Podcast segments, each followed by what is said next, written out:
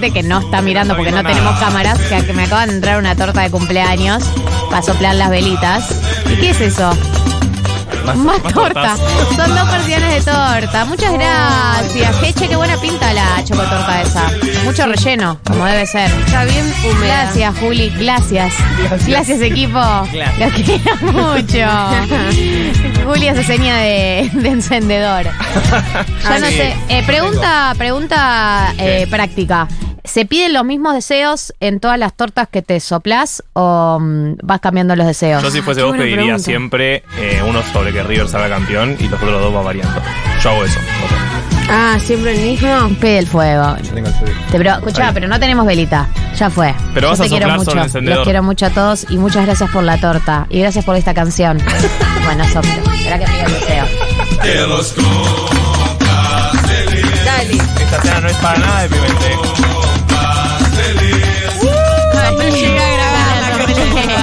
Ya soplé la vela, gracias Navaja Crimen por otorgar el encendedor. Gracias chicos por la torta, son hermosas. Y vamos a hacer esta columna con tres porciones de torta frente a nosotros. Eh, Navaja Crimen abrió su cuaderno Sí. porque es hora de proceder a la teoría, al dato duro, a la investigación. Eh, la temática de hoy es La temática de hoy es, eh, en términos generales, How I Met Your Mother.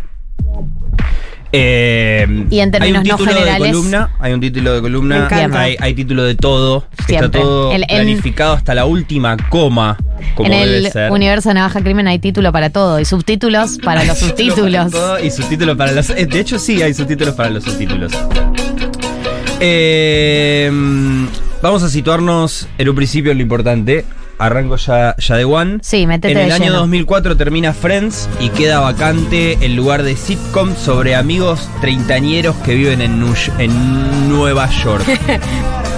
Hay una historia que debe ser contada. Hay una historia que debe ser contada. Año 2005. Al año siguiente empieza How I Met Your Mother. Y la gente, usualmente de la industria, dijo: Algo con un título tan largo jamás la va a pegar. Y la pega. Bien. Entonces esta columna va a tener todos títulos largos en honor a How I Met Your Mother. Gracias. Por ende, el título de esta columna y la premisa es el siguiente.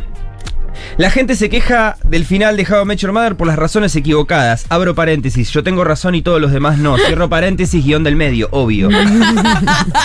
Ese es el título de la columna y la premisa. Eh, lo cual me lleva a la primera parte. Que también tiene un título largo. Y el título es Cinco puntos para explicarle la historia a los que no la vieron, pero también para recordársela al resto. Ah. ¿Ok? Eh, vamos a ponernos en situación. Punto número uno. En el año 2030, Ted Mosby, un arquitecto, decide contarle a sus hijos la historia de cómo ha conocido a vuestra madre. Empieza a narrar su vida de soltero eh, en Nueva York en el año 2005, nuestro presente en ese momento.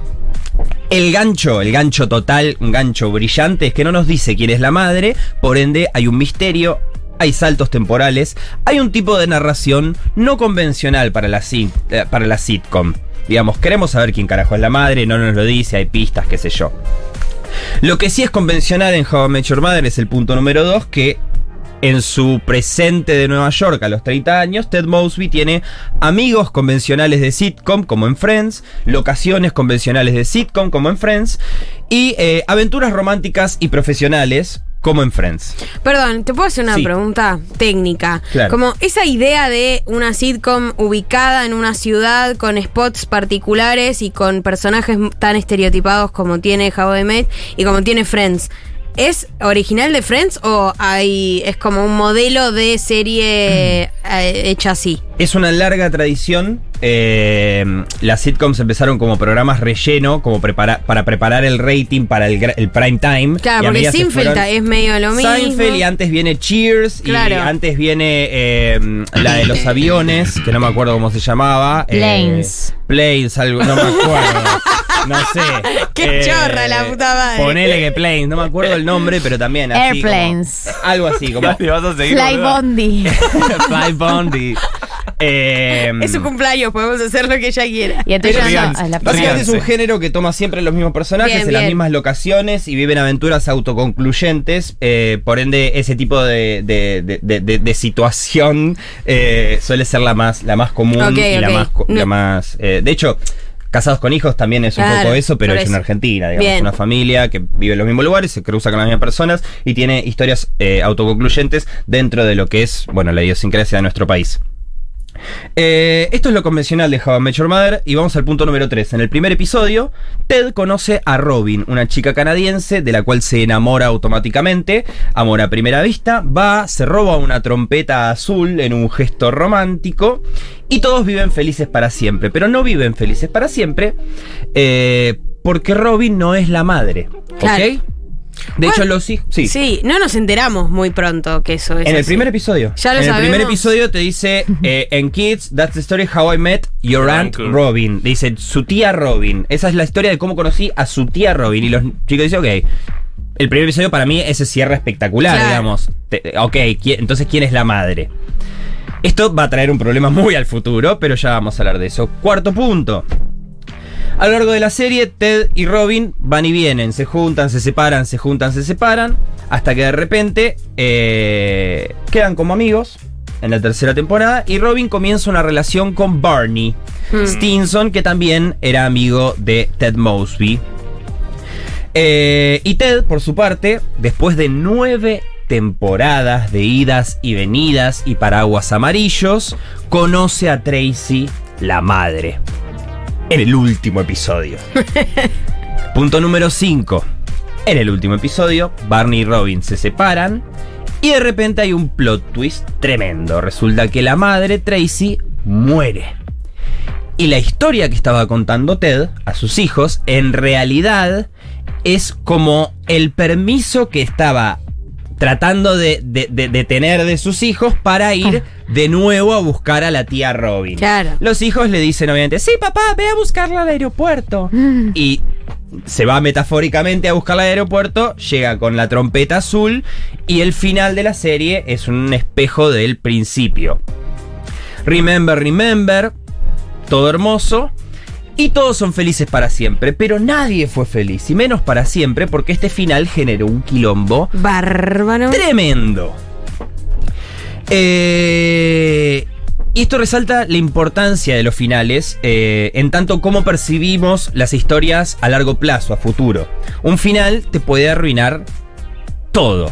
Miremos Nueve, nueve temporadas de experiencia te, puede arruinar, de hecho. Te puede, te puede arruinar nueve temporadas de experiencia. Es terrible lo importante que es el final. Y me duele, pero, pero es así. Ahora, eh, entre la gente a la que no le gustó este final, se crearon dos bandos. A la gente que le gustó, bien por ellos, Alegría. alegría. Entre la gente que no le gustó, hay dos corrientes de pensamiento. La primera. Me ¿Cuál es? encanta. El primer bando es el final no es lógico porque la serie se llama Como conocí a vuestra madre.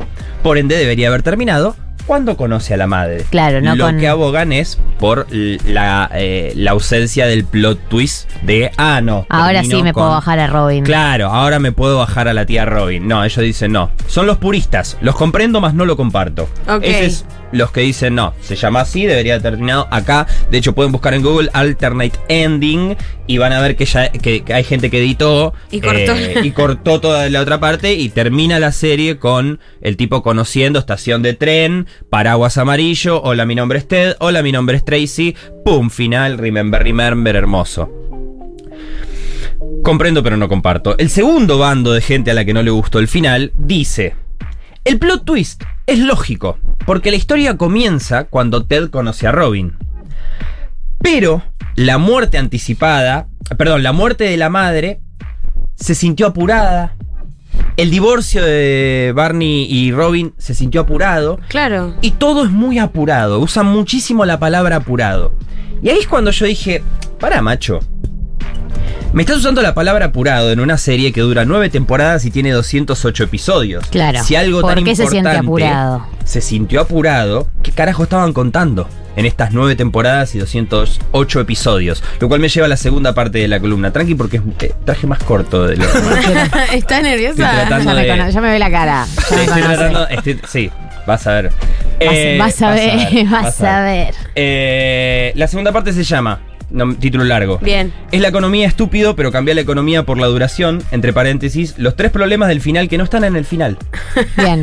Es la explicación backstage del final. Es la explicación backstage del final. Eh, punto número uno, primer problema. El plot twist que vemos en la novena temporada eh, lo grabaron durante la segunda temporada. No. ¿Ok? ¿Por qué? Porque no sabían cuántos años iban a estar al aire y tenían miedo de que los hijos crezcan y no iba a dar el, el coso. Entonces grabaron ese final antes con los pibes de, de la edad que- Claro. que, tenían que tener. Mira. Esto nos dice dos cosas. La primera es que desde la segunda temporada saben el final. Saben que la madre va a morir eh, y saben que Ted va a terminar con Robin. Y lo segundo que nos dice esto es que ya en la segunda temporada tampoco sabían cuánto iba a durar esto. Y acá tenés un gran problema, porque vos sabés tu final, vos sabés que tenés un gran plot twist, pero no sabés cuándo vas a ejecutarlo. Y la gracia para mí, una, una parte muy importante del plot twist, de los giros, una parte clave es el timing. Cuándo vos tirás ese giro. No es lo mismo si vos haces la revelación en sexto sentido a la mitad de la película o Claro. al final, como está. Cambia la película, cambia el efecto, cambia ah, incluso el mensaje, cambia hasta, te diría, el tema. Em, y acá tenés un giro, no tenés el timing, no sabes cuándo lo vas a ejecutar, eso es un problemón. Y sí, pero, pero, eh, eh, pero es un poco la lógica de estas series que, que funcionan y que las estiran y las estiran, las estiran, las estiran, las estiran. Exactamente, hay una lógica interna del formato que, que- que- que creo que ahora está cambiando, que, que la- las plataformas están entendiendo que las cosas eh, eh, tienen que terminar, ya, hay una- ya no hay una exigencia de cortes, por ejemplo, eh, entonces hay los capítulos, viste que las series ahora dura 1.50, otro 40, Claro. otro 80. Sí. Ahora, pero eh, pregunta, ¿no? Como el Sí. concepto de plot twist sería bastante eh, contradictorio, incluso como hasta mm, no apto para una serie de ese estilo. Es contradictoria la naturaleza de la sitcom. Claro. Eh, de, de hecho, es, es, es hiper contradictorio ya el hecho de que los personajes cambien en algo. Claro. O sea, los personajes en la sitcom eh, suelen pelear contra el cambio. Hay un episodio de Rick and Morty de la última temporada que trata exactamente sobre eso, que Rick se niega a cambiar porque dice, esto es una Sí. sitcom. Las- la, la historia, se- esto se cae si yo cambio. Si yo mañana soy otro Rick, cambia. Claro. Eh, y él pelea contra eso. Es, el- es tal vez el episodio más meta, por ende, mi episodio preferido de Rick and Morty. Después del episodio del tren, que es el segundo episodio más meta. Eh, problema número 2 de How I Met Your Mother. Eh, salió la serie, no esperaban que funcione. Ya dije, título largo, parece una pelotudez, pero la gente es así. Eh, y funcionó. Entonces, funcionó y ya con el, con el final grabado vino un ejecutivo y le dijo, mira maestro, vos tenés que estirármelo, esto, Claro. la estamos rompiendo, nos estamos llenando de plata, qué sé yo, tenés que estirar. Y ya pasó esto con Friends, había pasado unos años antes con Friends. Claro. En la cuarta temporada de Friends, les dicen, che, muchachos, la están rompiendo, tenemos que estirar. Los escritores se ven forzados a estirar, tienen que darle un descanso a Ross y Rachel, y así nace la entrañable pareja de Chandler y Mónica. Claro. En la tercera temporada de How I Met Your Mother, los escritores se ven forzados a estirar, darle un descanso a Teddy Robin, y así nace la entrañable pareja de Robin y Barney. Todos los que te digan que esto nació por una necesidad narrativa y de que Estaba estaba, todo redicho dado. desde antes, estaba todo dado, es todo mentira. Sí. Eh, No, claro. que estirar y eh, surgió eso. Eh, ahora, dicho esto, podés estirar bien y podés estirar mal. Vamos con un ejemplo práctico. Eh, en la temporada 8, 9 y 10 de Friends se produce una decisión narrativa que es clave y súper polémica, que es la relación entre Rachel y Joey. Una tragedia. Dios. Tragedia, total. muy feo de ver.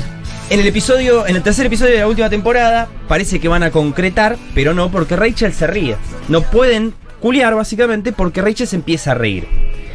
Y si bien esta relación entre ellos fue relativamente breve, fue. Eh, y ni siquiera llegaron a concretar, fue lo más criticado de la serie. Se decía que era incesto. No. Han llegado a decir que Rachel con La Joey gente es está loca igual, pero sí. incesto. Ahora imaginen lo siguiente, imaginen que al final de la cuarta temporada de Friends, Rachel viaja a Inglaterra para detener el casamiento de Ross y en un ribete del destino termina culeándose a Joey.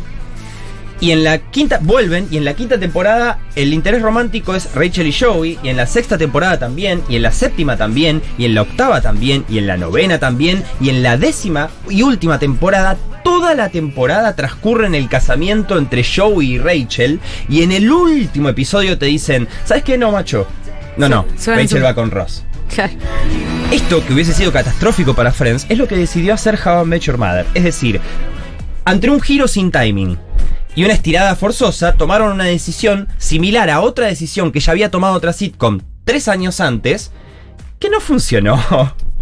Y además alargaron esa decisión al punto de que la relación entre Barney y Robin supera la relación de Ted y Robin, y no porque hayan establecido un triángulo amoroso corte Bella Edward y el lobo ese Claro. bufarra, Sí. ¿entendés? Lo- bufarrón el lobo.